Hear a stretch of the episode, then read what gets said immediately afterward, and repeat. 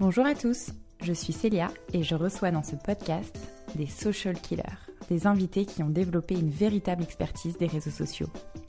À travers leur parcours, nous découvrirons les coulisses de leur réussite, leur vision du contenu et de l'influence. Ils sont artistes, experts, influenceurs, agents. Je vous laisse écouter notre conversation. Découvrez dans ce nouvel épisode le profil d'Alexandra, l'associée pétillante de Mathilde Cabanas, la marque aux fameux bisous. Elle nous raconte son parcours fait de belles rencontres, d'intuition, de beaucoup de fun et de créativité. Évidemment, on a parlé réseaux sociaux, mais aussi comment on développe une marque avec sa propre identité, ses choix de collaboration et de produits. Et ce n'est pas parce qu'on n'est pas le fondateur qu'on ne peut pas partager une belle aventure entrepreneuriale. Salut Alex Salut Célia Merci beaucoup de me recevoir pour ce petit déjeuner podcast. Oui On a réussi à le faire, c'est top. Je te propose que tu commences par te présenter et euh, nous raconter un peu ton parcours et ce que tu fais aujourd'hui. Ouais. Euh, donc je suis Alexandra Remise, commençons par le commencement. Euh, j'ai 34 ans. j'ai une formation un peu hybride parce que j'ai fait une prépa littéraire sachant pas trop quoi faire euh, après mon bac ES. J'étais pas en littéraire, j'étais en ES. Euh, j'aimais bien les lettres et tout, donc j'ai fait une prépa, euh, à la suite de laquelle j'ai fait une école de commerce, ce qui était tout ce que je ne voulais pas faire à la base. D'accord. mais comme je savais pas trop en allant à la fac ce que je ferais, voilà, j'ai fait une école de commerce avec une idée derrière la tête parce que j'avais regardé parmi les écoles, il y en avait une qui faisait un partenariat avec le Fashion Institute of Technology à New York et comme j'étais à fond dans la mode et c'est ce que je voulais faire, je me suis dit, bon, bah, fais cette école, comme ça tu fais le, ton année césure à New York et tout. Trop bien. Qui n'était pas forcément gagné d'avance, il n'y avait pas beaucoup de place, mais genre, euh, premier jour à l'école, j'ai déjà commencé à rédiger ma lettre de motivation, j'étais à fond. Donc j'ai fait ça hum, pendant mon cursus en école, donc j'ai fait un an à New York aussi, donc six mois au FIT, six mois euh, en stage chez Teen Vogue. Trop bien. Parce que je voulais bosser vraiment moi en presse euh, mode. Et ensuite, du coup, quand j'ai fini mes études, euh, j'ai mes derniers stages c'était dans la presse féminine, donc euh, au Glamour à Paris. Et dans la boîte de prod de Mademoiselle Agnès, la la la production, parce que c'était la seule boîte de prod télé qui faisait de la mode. et je me suis dit ça pouvait être cool. Et en fait, ça a été mon, c'est devenu mon premier job parce que j'étais embauchée à la suite de ça. donc je bossais sur la mode, la mode, la mode, des docus aussi pour Canal. Euh, après ça, j'ai enchaîné, j'ai un peu commencé le freelance euh, malgré moi, mais j'ai commencé des petites missions, j'ai bossé pas mal pour euh, des sites de soirées, Ten Days in Paris, C'est où, voilà, des choses Donc comme là, ça. vraiment écriture, ouais, rédaction. Ouais, en fait, en fait, la rédaction, ça a vraiment commencé justement dans la boîte de prod de Mademoiselle Agnès parce que je bossais vachement avec elle sur tous ses projets édito. elle avait une chronique pour Radio Monop à l'époque, il y avait une radio mmh, ouais. dans Monoprix où elle faisait des chroniques mode et du coup euh, ben, je, lui, je lui écrivais les chroniques. Euh, quand elle avait des petites missions avec euh, Trois Suisses ou, enfin, ou La Redoute, je sais plus, enfin on faisait des trucs comme ça pour d'autres marques et donc du coup je, en fait, je faisais l'édito pour elle. Et c'est comme ça où j'ai commencé à me dire ouais bon ben effectivement enfin j'aimais bien écrire mais je savais pas trop quoi en faire quoi. Mhm. Donc j'ai commencé un petit peu comme ça. Après, c'est où tout ça? C'était un peu mi-prod, mi. Enfin, c'était un peu flou. Je faisais aussi des piges un peu pour le petit journal en tant que journaliste, mais là, euh, caméra woman, quoi. Parce que j'avais appris à me servir d'une caméra. Ok, euh, excellent. chez Agnès. Et donc je faisais ça, mais je touchais un peu à tout. Je savais pas trop. Télé, ouais ça restait. Euh, euh, ouais, en, fait, je me suis un peu éloignée du print parce que hum, à la base, je voulais être rédactrice mode. C'était ça que je voulais faire. Euh, donc, mais dans le mot rédactrice, c'est un peu galvaudé parce qu'on pense que tu écris, mais en fait, c'est pas ce que tu fais. C'est tu fais du stylisme pour des éditos. Et c'était vraiment l'image, la mode et tout ça m'intéressait trop. Euh, et j'ai vite capté en, regardant dans le milieu ce qui se passait que, un, j'allais être assistante pendant au moins 10 ans, deux, j'allais gagner pas beaucoup plus qu'un SMIC pendant dix 10 ans aussi, euh, trois, euh, si j'avais été d'une famille plutôt aisée ou si j'avais un mec blindé, ça serait plus simple aussi. et j'étais là, bon, bah en fait, rien. rien ne me va. rien ne me va. Plus en termes d'épanouissement intellectuel, autant moi j'avais bossé avec des nanas super. Euh, autant euh, le, daily job, quoi, euh, où en fait tu reçois des fringues, tu les mets dans le closet, l'estimer, machin. Enfin, c'était assez quand même mm. pas hyper enrichissant. donc je, me suis vite dit, bon, continue dans la mode, un truc, mais éloigne-toi de ça. Donc c'est pour ça que j'ai un peu tâtonné et tout. après mes différentes missions freelance, bah, j'ai bossé un temps aussi chez Bonton en tant que vendeuse. Mhm important pour la suite de l'histoire parce que c'est là que j'ai rencontré Mathilde. Ah ok d'accord. Voilà. Excellent. Mais c'était, ça faisait partie de mes petits jobs, euh, voilà, euh, que je faisais. Et ensuite, je suis rentrée chez Minute Buzz. Euh, à l'époque où c'était une toute petite structure, là en tant que rédactrice web. Donc je me suis dit que ça pouvait être cool pour me former vraiment à écrire des articles. Alors même si c'était sur des sujets très légers ou des trucs très courts, mais au moins voilà, tu développes un peu mhm. une, une, méthode. Euh, et je suis restée là-bas pendant un an et demi. Et ensuite, je suis rentrée chez Sarenza. Euh, en tant que conceptrice, rédactrice. Euh, où là, je faisais plein plein de choses parce qu'en en fait euh, à l'époque c'est pareil il n'y avait pas forcément autant d'employés qu'il y en a aujourd'hui euh, et donc gérer à la fois l'édito pour le site euh, les concepts vidéo pour tout ce qui était marque propre de, de Sarenza mhm. donc c'est vraiment j'ai ajouté la brique un peu conception à la rédaction.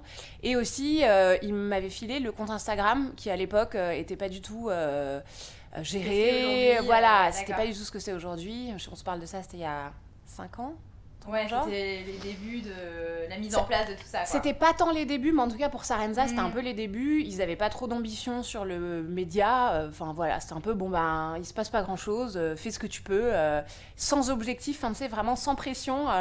donc c'était cool, parce que c'est un peu comme ça que j'ai appris mm. vraiment à me servir de l'outil et à tester des trucs. Et c'était un peu challengeant aussi parce que. Enfin, quand on m'a dit ça, je me dis, ok, ça peut être cool, mais en même temps, il va falloir que je trouve des façons pas boring de tous les jours parler et montrer des chaussures, mais genre différemment quoi. Et j'étais là, mais comment je vais faire pour me renouveler euh... Et t'as réussi Bah ouais, en fait, au jour le jour, euh, tu trouves des idées, tu fais des trucs, tu bidouilles. Et puis encore une vachement de choses, donc ça va. Ouais, c'est ça. donc, euh, donc voilà. Et euh, donc c'est comme ça où j'ai un peu tous mes différents jobs m'ont amené un peu toutes les briques pour savoir faire ce que je fais aujourd'hui. Donc ensuite, je suis restée à peu près ouais, deux ans chez Sarenza. Et pendant ce temps-là, Mathilde, euh, qui elle avait euh, ben, monté euh, sa marque. Mathilde Cabanas. Mathilde Cabanas, exactement. On en arrive au sujet principal. Qui était donc une copine depuis bon temps. je lui filais des petits coups de main sur des salons, sur Maison et Objets, ou pour des petits communiqués de presse et tout. et je suivais sa marque un peu depuis le début parce que ben, j'ai toujours trouvé qu'il y avait un truc dans ses illustrations, dans mm. sa façon d'aborder euh, les sujets, enfin la vie, la simplicité de ces designs, il y avait un truc où vraiment je me dis putain, ouais, ouais, vraiment, euh, je trouvais ça tu cool. croyais dès le début. Ouais, ouais, ouais, carrément. Mais tu sais, sans se dire ah genre faut trop la pousser, ça va devenir. Mm. C'est juste que tu sais, c'est ta pote et tu crois, donc je l'accompagnais comme je pouvais.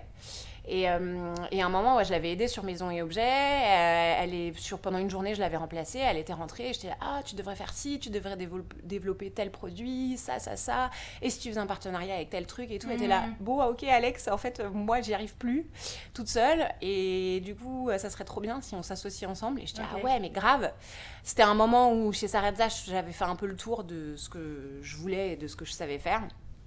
Et euh, du coup. Euh, Là, vous êtes associés alors Ouais, ouais, ouais. On s'est associés. Euh, donc, j'ai pris le temps de partir de chez Sarenza. Et ensuite, on s'est associés voilà, pour Mathilde Cabanas. Et donc, maintenant, c'est ce que je fais et ce que je suis depuis donc concrètement, presque tu fais quoi ans. alors, euh, alors peu euh, tout Ouais, je, je, suis vraiment euh, son binôme. moi, je suis vraiment plus en charge de toute la partie. Alors, ça va être très large, hein, mais marketing, communication, partenariat, réseaux sociaux, création de contenu et gestion du e-shop, parce qu'on a et un e-shop et aussi du B2B. Partenaire, ouais, voilà.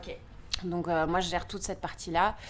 sachant que, voilà, comme on est peu nombreux chez Mathilde Cabanas, on gère aussi à la fois chacune euh, le SAV, enfin tout, euh, la prod, tout ce qui a à gérer, euh, voilà. Ok.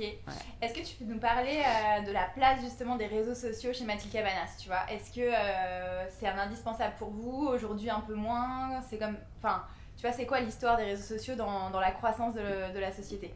Ben, c'est hyper important. Euh, si ce n'est fondamental. Et après, par les réseaux sociaux, c'est nous, c'est surtout Instagram. D'accord. Euh, parce que c'est vrai que je pense que Mathilde est arrivée peut-être un petit peu. euh, Enfin, déjà, la, la croissance de la boîte s'est fait doucement au début, parce que c'était au départ, elle faisait vraiment que des illustrations sur des cartes, des invitations d'anniversaire. Donc, c'était pas une marque euh, depuis euh, le premier Ouais. jour, quoi. C'était un- c'était une illustratrice qui fait des illustrations sur du papier, des cartes et tout. Et ça a un peu évolué en marque, mais c'était pas ah ok j'ai une idée, je vais faire ça. D'accord, c'était pas prévu à la non. base. ça s'est un peu fait au fil de l'eau. Et du coup, euh, je pense que la marque Mathilde Cabanas a pas pris le, euh, le, hum, comment- la vague de tous les gros, enfin de toutes les pages marques Facebook Hmm. qui ont euh, eu vachement de likes au début en fait. Oui, oui, oui. Et elle- ça, ouais, arrivé voilà. un peu Hmm. plus entre guillemets sur le tard. Donc c'est vrai qu'on s'est pas énormément développé sur Facebook, mais Mm. beaucoup plus sur Instagram. Euh, et Comme plein de marques finalement. Ouais, hein. comme beaucoup de marques aujourd'hui, effectivement. Euh, et ouais, nous, c'est assez primordial parce que, en fait, euh, comme. Alors, pour ceux qui connaissent pas, euh, du coup, Mathilde Cabanas, c'est une marque d'illustrateurs dans le sens où tous les produits qu'on sort sont avec des illustrations de Mathilde, et notamment le bisou qui est un peu l'illustration voilà, phare de, de la marque. Euh, on fait ce qu'on appelle du gift, donc euh, c'est vraiment souvent des petites idées cadeaux pour les gens, pour soi-même, pour les adultes, pour les enfants. On est assez euh, non genré, non âgé, je sais pas Mm. comment le dire, mais c'est un. ça va pour tout le monde quoi. Ouais, et c'est plus un- une marque d'état d'esprit en fait, Mm. euh, où on, un- on communique quelque chose de positif, de happy, Super de rigolo, mignon, euh, ouais, de ouais. cute, voilà. Mais on n'est pas spécifiquement une marque de fringues ou d'accessoires, voilà. Et je dis tout ça pour dire que là où Instagram c'est important pour nous, c'est que euh, ça nous aide vraiment à développer notre univers. Et je pense que euh, la marque, elle serait pas forcément ce qu'elle est sans l'univers qui va autour. Et, euh, et les gens, ils adhèrent à la marque parce qu'ils adhèrent à tout ce qui va avec, en fait. Et c'est vrai que quand tu as juste un site internet ou juste des produits, c'est peut-être moins simple de faire passer. Euh, ouais, tout, tout ce qu'il peut y avoir derrière ta marque, euh, l'état d'esprit, euh, Ouais, l'attitude. vous, vous incarnez euh, complètement la marque à travers ce que vous faites quand vous, vous allez taguer dans la rue Ouais. le bisou, euh, ça fait partie de votre, votre ADN aussi, Ouais, les gens derrière quoi. Bah, c'est ça. en fait, c'est vrai qu'il n'y a pas trop de. Alors, pour Mathilde, encore plus, parce que la marque porte son nom. Mais c'est vrai que sinon, il n'y a pas trop de, de frontières entre euh, la marque, c'est nous, et nous, on est Mm. la marque, quoi. Enfin, Et ça n'a pas du tout été euh, euh, calculé, ou ça n'a pas du tout été une stratégie. Souvent, justement, quand on nous demande ah, c'est quoi votre stratégie sur Mm. Instagram, on dit mais c'est vrai que notre stratégie, c'est de pas en avoir. Ouais, Parce qu'on fait le truc comme on le sent. euh, et du coup, un peu comme on est, donc on donne vraiment de notre personne et ça se voit effectivement, je pense. Euh, mais à la fois, c'est parce que je pense qu'on saurait pas faire une marque autrement, ni elle ni moi. Euh, et c'est pour ça que moi aussi, il y a eu un fit incroyable avec euh, Mathilde et avec la marque, c'est que j'ai l'impression de pouvoir m'exprimer pleinement comme je suis. Et Dieu sait que si euh, certains de mes anciens boss écoutent tout podcast, ils pourront euh, témoigner que j'ai besoin d'être vraiment comme je suis dans mon boulot et que si on me demande de faire un peu différemment ou un peu moins ou machin, je tout est hyper personnel pour moi quoi, donc je sais pas faire. Et alors justement moitié les collections, euh, donc toi tu donnes aussi pas mal ton avis euh, bah, sur tout ce qui sort en Ouais. fait, euh, même si c'est des illustra- illustrations qui, bah, qui sont de la main de Mathilde. Ouais. Est-ce que vous vous basez sur ce qui marche sur les réseaux pour développer des nouvelles collections? Enfin tu vois le bisou c'est quand même le, le- le truc phare. Ouais. Est-ce que vous voulez continuer avec ça sachant que ça marche ou aller voir autre chose Enfin tu vois comment vous faites le ba- la balance entre la nouveauté et votre emblème, enfin, votre emblème? Ben ouais, c'est un vrai sujet euh, parce que euh, ben justement Mathilde étant l'illustratrice, elle sait faire plein d'autres choses Bah que ouais, le bisou. ouais. Euh, et plein d'autres choses très cool. Euh, et donc il y a forcément toujours l'envie d'aller aussi vers d'autres illustrations, d'autres univers. Euh, après le bisou, c'est vrai que c'est aussi, voilà, on voit que c'est euh, le design qui marche et que les, les gens réclament. Euh, et autant au début, il y avait un peu. Alors peut-être qu'un jour les gens s'en lasseront, euh, ça Mhm. c'est certain. Donc on se laisse toujours la porte ouverte, enfin de, de réfléchir à voilà à d'autres choses et on met pas tous nos œufs dans le panier du bisou. Euh, mais à la fois, on s'est rendu compte que c'était vraiment ça, ouais, que les gens plébiscitaient et que les gens kiffaient. Et comme nous, un peu le, le but numéro un de la marque, c'est de faire kiffer les gens et d'amener un petite touche de fun et de cute dans le quotidien des gens. On se dit, bon, ben, donnons aussi aux gens ce qu'ils ont envie euh, de notre part, quoi, Mm. ce qu'ils attendent de notre part. Et, et, mais à la fois, on arrive vraiment, et Mathilde d'autant plus que c'est elle qui gère vraiment le produit, à se renouveler avec le bisou. Enfin, quand on le fait vivre, quand on, soit on développe des nouveaux produits par nous-mêmes, comme, parce qu'à la base, le bisou, c'était une mini-carte quand même. Il a commencé là, c'est devenu ensuite un t-shirt, des vêtements pour enfants, il y a eu des baskets avec Veja. Euh, mais maintenant, c'est aussi euh, un parapluie, un paillasson, enfin des langes pour bébé. Donc on le met sur des produits hyper différents. Mm. Et à chaque fois, ça fonctionne. Et à chaque fois, ça fonctionne. Et puis à chaque fois, enfin, tu vois, c'est le repenser. Donc le faire blanc sur rouge ou noir et rouge, euh, le faire plus grand, le faire mm. plus petit, le faire en all over. Ça peut sembler Enfin, je, pense qu'il y a plein de gens qui doivent se dire Ah, elles font toujours la même chose.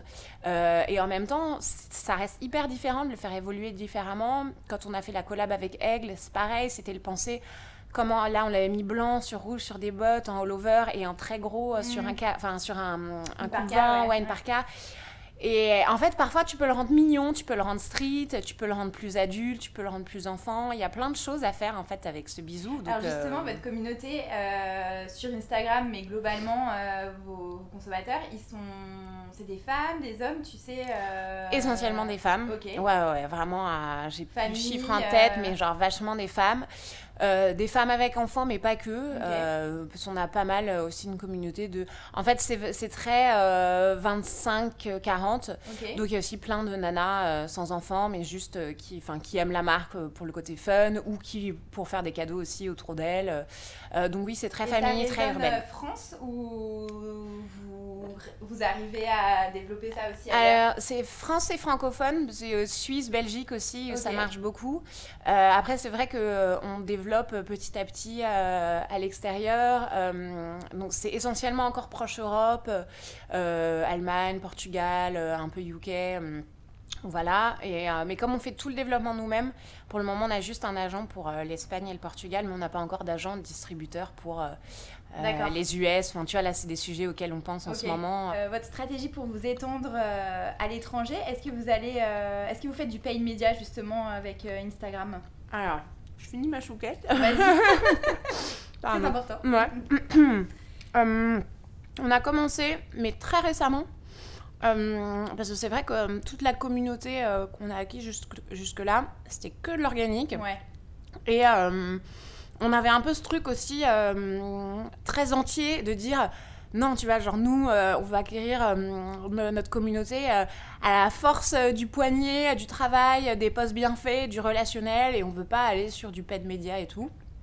Après, on s'est rendu compte aussi que bah, juste en fait pour diffuser la marque et la faire connaître au plus grand nombre, et surtout c'est tellement la guerre maintenant sur mmh, Instagram, mmh. il y a tellement de marques qui tirent en plus toutes assez bien leur épingle du jeu que hum, si t'es pas plus visible, plus euh, bruyant entre guillemets bah euh, que mmh. les autres, euh, c'est compliqué.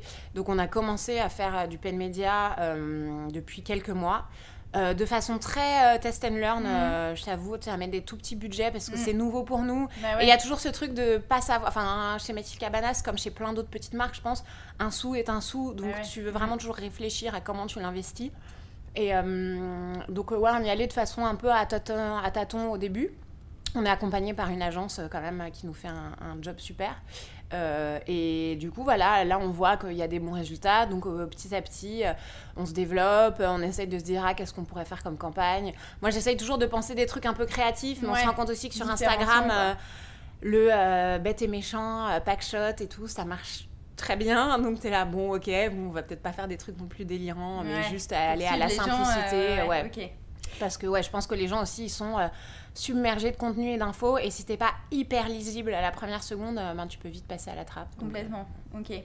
Et euh, vous avez fait beaucoup de collabs. Ouais. Euh, ça fait partie aussi de votre stratégie de développement encore aujourd'hui Ou vous privilégiez des collabs Instagram ou autres? Enfin, comment ça, ça fonctionne? Ben, Jusque-là, on a beaucoup, beaucoup fait quand même des collabs coup de cœur. Mm. c'est vrai que quand tu es illustrateur, finalement, tes illustrations, elles peuvent marcher partout. Mais genre, Enfin, tu vois, quand on fait des tags dans la rue, on se rend compte qu'une illustration, ça peut marcher sur un trottoir, ça peut marcher sur un mur en papier peint ou en fraise, ça peut marcher sur des vêtements, ça marche vraiment partout. Et donc forcément, il y a toujours cette envie de dire ah ben allons faire euh, un produit qu'on connaît pas, mais avec une marque qui sait le faire. Donc, euh, on a fait pas mal de, de collabs coup de cœur comme ça. Euh, je pense à quand on a, ouais, quand on a fait euh, Marlette, par exemple, on avait glissé une petite planche de tatou dans une boîte de cookies et Mathilde avait, avait redessiné un peu le pack aussi. Voilà, on s'est pas dit ah on va conquérir le monde en faisant une collab Marlette, mais on kiffait trop leurs produits. On, connaissait les nanas là-bas. On s'est dit faisons ça et on a beaucoup avancé comme ça en faisant des collabs coup de cœur. On avait fait mode trotteur. Euh, Mathilde euh, aussi au tout début avait fait euh, avec une marque de bijoux qui s'appelle l'Atelier Plume son collier bisou. là, là très récemment, on a sorti des collabs avec Kerzon qui fait donc du soin parfumé. On a fait un petit spray pour les mains et avec Titli où là c'est qui font des bijoux et fait en France. En fait, il y a aussi aussi ce truc de marques copains, marques mhm. qui font en France.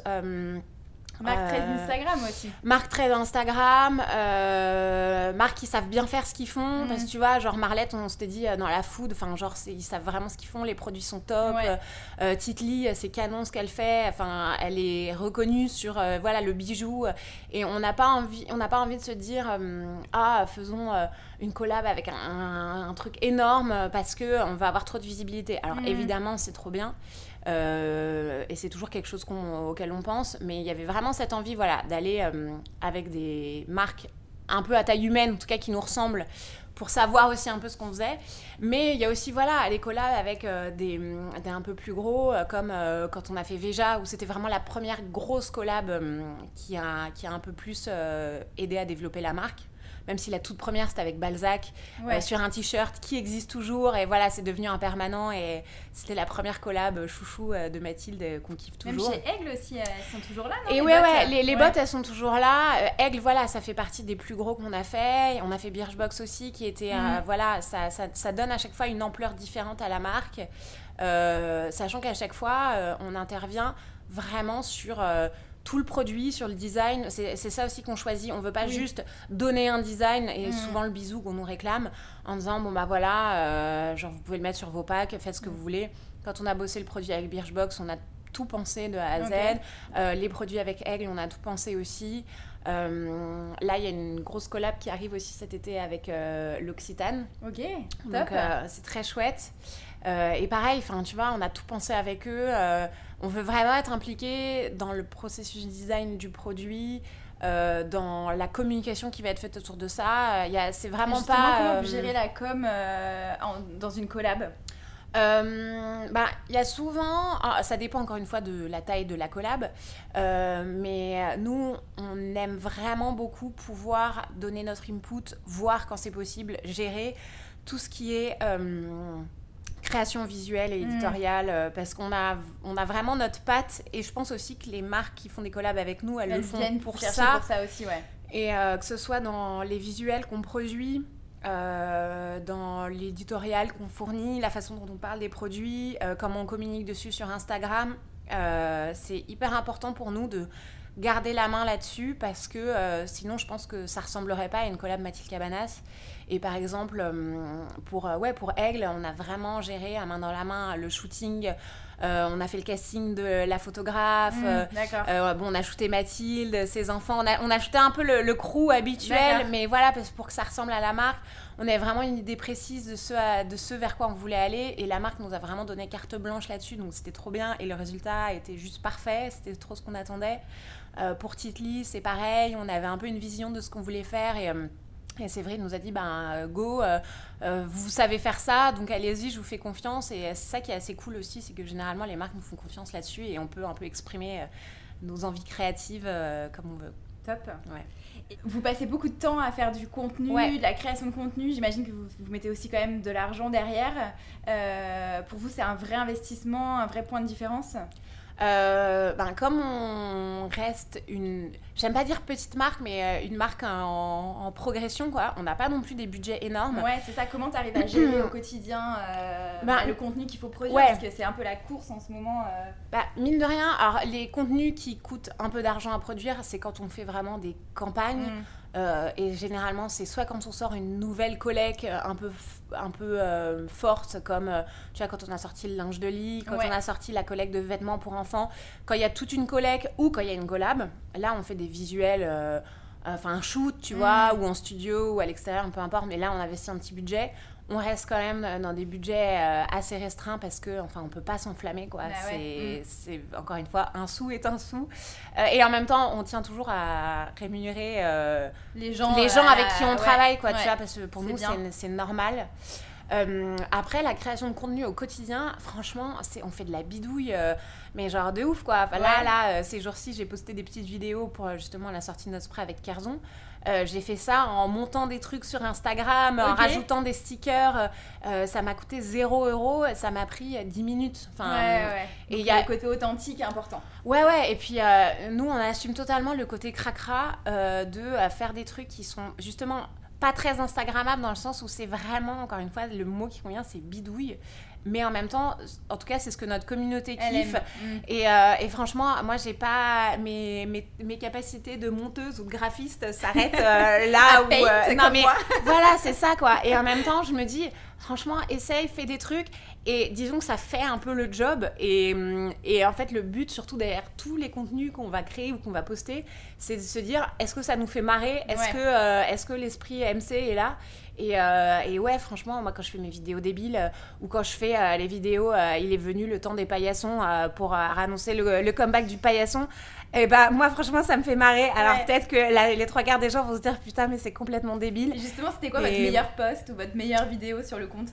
Euh, oh là là, alors parfois c'est des trucs, genre aussi parfois on poste des trucs d'inspi, genre un soleil en forme de cœur, et là d'un seul coup on va avoir 2000 ah likes. Et tu sais, tu te dis, waouh, justement. Je me prends la tête. Non mais c'est vrai, non mais parfois pour le coup, c'est, on se dit, on se rend compte que quand on investit du temps et de l'argent dans des shootings, c'est vraiment souvent pas les shootings qui rapportent le plus de likes, on va dire, euh, mais on le fait parce que il faut forcément et parce qu'on on mm. aime et mm. ça voilà ça transmet notre identité. Mais les gens vont beaucoup plus kiffer. Euh, typiquement avec, euh, avec, Mathilde, quand on est en voyage ensemble, là on était à New York, on poste une photo de nous deux à New York prise dans la rue en deux secondes, qu'on a demandé à une touriste de nous prendre en photo. Euh, bah là c'est pluie de likes quoi et en fait je pense que quand les gens ils sentent qu'on est avec eux et qu'on se montre et tout euh, les photos qui cartonnent, c'est les photos de chasse aux bisous aussi, quand on mm. poste des photos, voilà, des mm. pochoirs bisous. Euh, là, pareil, on a tagué le pont de Williamsburg. Euh, on a risqué la prison pour, pour ça, et les gens aiment trop. Et en même temps, je pense que ouais, c'est ce côté allez, on y va, on s'en fout et spontané. votre, parcours est un peu entrepreneurial aussi, je pense. Ouais, ouais, ouais. bah, c'est sûr que on est un peu je vais, je vais pas dire des Amazones, mais euh, tu sais, c'est genre, on se dit, enfin, on se dit, on y va, euh, on sait pas trop ce qu'on fait, mais on y va. Surtout Mathilde, parce qu'au début, elle a quand même démarré solo, quoi. Euh, ce qui, moi, pour, pour info, je pense que moi, j'aurais pas été capable, tu vois, de monter un truc. Je suis pas sûre d'avoir tant l'âme entrepreneuriale que ça. Et je l'ai je l'ai cultivé pour euh, être avec Mathilde, quoi. Mais je suis pas sûre que j'aurais fait ça pour n'importe qui mm. euh, ou, pour moi monter mon truc, quoi. Mais ouais, faut, faut, faut, être un peu zinzin quand même pour faire de, pour être entrepreneur parce que franchement, euh, c'est, on s'amuse beaucoup, mais c'est aussi du stress, genre non-stop. Et puis tout repose sur toi tout le temps, quoi. La moindre décision. Et parfois on se dit, oh, je voudrais faire plus, je voudrais faire mieux, mais bon, il faut apprendre à faire comme on peut. Mais c'est pas grave, c'est tout le monde comme ça. Ouais, ouais, ouais. faut se détendre. Ouais, ouais, c'est sûr. Mais euh, Et tu fais d'autres projets à côté en free? Euh, ouais, je, je, travaille un peu en free. Euh, bah, j'ai gardé ma casquette de conceptrice rédactrice, donc parfois je bosse euh, avec des agences qui viennent me voir pour bosser sur un sujet euh, particulier pour un client. Euh, je travaille aussi avec Girls in Paris en continu depuis deux ans et demi, je crois maintenant, mhm. où je leur gère tout, l'édito pour le site, pour leur Instagram. voilà, je, je, bosse pas mal avec eux. Et c'est vrai qu'il hum, y, a, y a une période où le free me prenait plus de temps qu'aujourd'hui. Maintenant, je suis tellement investie aussi dans mm. Mathilde que c'est, en tout cas, je développe pas forcément euh, cette casquette-là. C'est quand il y a des projets qui viennent à moi, si j'ai le temps, si le projet me plaît, euh, je le fais. Et euh, c'est vrai, comme on s'en parlait hier, ça aide aussi parfois à juste. C'est toujours du travail en plus, mais ça aide à reprendre un souffle en plus aussi. Euh, parce que euh, voilà, Mathilde Cabanas, ça doit être ma vie et ce que je suis, et, euh, et je, je, suis un raccord à, 200% avec ce que je fais. Parfois, tu as besoin justement de poser un peu tout ce que tu fais. C'est un peu comme des valises lourdes, quoi. C'est ça, c'est que tu trimbales tous tes trucs toute la journée, tu les poses deux secondes, tu souffles. Et donc, moi, je vais sur un autre sujet pendant une journée ou une demi-journée euh, pour voilà un autre client. Et après, tu repars et en fait, ça t'a redonné un peu d'énergie, ça t'a permis de ouais, euh, soumettre tes idées sur un autre client, un autre sujet. Donc mm. parfois, voilà, c'est tout se nourrit en fait et, et ça fait du bien en fait. C'est pas, c'est pas des trucs en plus, c'est. c'est ouais, ça fait du bien. Ok. Et hum, dernière question, qu'est-ce que tu donnerais comme conseil à, voilà, des marques euh, qui veulent se lancer, euh, qui privilégient, j'imagine, Instagram, euh, mais pas que? Alors c'est difficile parce que justement chacun va avoir son identité, mais je trouve que la plus grande force que tu peux avoir et mettre en œuvre du coup ensuite sur les réseaux, c'est de hyper bien connaître ta marque. Euh, alors ça paraît bête à dire parce que tu dis bah oui mais si c'est ma marque et que je l'ai montée, je la connais bien. Mais en fait non, parfois il y a des gens qui montent une marque parce qu'il y a une opportunité, voire parfois de l'opportunisme. Mais euh, si tu as monté ta marque avec tes tripes, que ce soit euh, la papeterie, des fringues, peu, des aspirateurs, peu importe, si y a, as un truc de différenciation tu te dis ouais mais moi mes produits ma marque mon univers il est spécial pour ça si tu en es vraiment convaincu il faut vraiment appuyer là-dessus en fait et pas se dire ah je vais regarder ce qui se fait partout ailleurs et ah euh, euh, faut faire des posts bien beaux mm. bien lisses bien chartés faut poster trois fois par jour il faut il faut pour moi il faut sortir du il faut mm. il faut il faut aller vers qu'est-ce que j'ai envie de faire, comment j'ai envie de l'exprimer. Et, euh, et, tu vois, maintenant c'est devenu un mastodonte, mais un Jacques Mus, il a fait ça à fond euh, dès le début. Euh, il a créé son truc, le fait de poster trois fois la même image ou des images qui se ressemblent. Et maintenant, tu le vois beaucoup sur des comptes, mais genre lui, il a, il a vraiment explosé aussi, je pense, grâce à ça et grâce à son, son identité. Son identité. Un glossier qui est un peu le cas d'école, pareil, tu vois, le truc de la communauté qui était vraiment leur truc sur lequel ils se sont appuyés, ils en ont joué à 2000%. Mm, mm. Et c'est vraiment, voilà, savoir où est ta force et appuyer dessus à fond même si tu te dis putain mais je suis pas dans les codes ou c'est hyper différenciant bah ouais justement genre faut être différenciant euh, sans chercher à l'être, tu vois. Encore une fois, pour moi, le, tout ce qui est opportunisme et tout, il y a un moment, ça marche pas, il y a un moment, les gens, ils le sentent, quoi. Mm. Et, euh, et, tous ces gros groupes et tout qui cherchent à être authentiques en fabriquant de l'authenticité, en fait, sur les réseaux, bah pareil, je trouve ça dommage euh, parce que euh, en fait, soit tu es authentique mais tu parais pas authentique. enfin ça, pour moi, ça marche pas. Alors après, il y a peut-être plein de gens qui voient du feu et, et, bon, ça marche quand même très bien pour les gros groupes. Hein. Mais euh, mais tu vois, je trouve que ouais, faut vraiment savoir communiquer avec ses armes et voilà, pousser le truc à fond. Bah, merci en tout cas. Bah, je t'en prie, merci à toi. J'avais encore mille questions, mais bon, il y a un moment, il faut s'arrêter. Hein. Un, tome 2. Exactement, dans la saison 2, retrouver Alex. euh, bah écoute, merci beaucoup. Merci Donc, euh, on peut retrouver euh, Mathilde Cabanas sur Instagram ou ton compte perso. Ouais, Alex. Alex Reux. Voilà. euh, merci encore et puis bah, très bonne continuation. Merci toi aussi. Bisous, bisous, bisous. Salut. Si les épisodes de Social Killer vous plaisent, n'hésitez pas à laisser 5 étoiles sur Apple Et à vous abonner à social.killers sur Instagram. À très bientôt pour de nouveaux épisodes.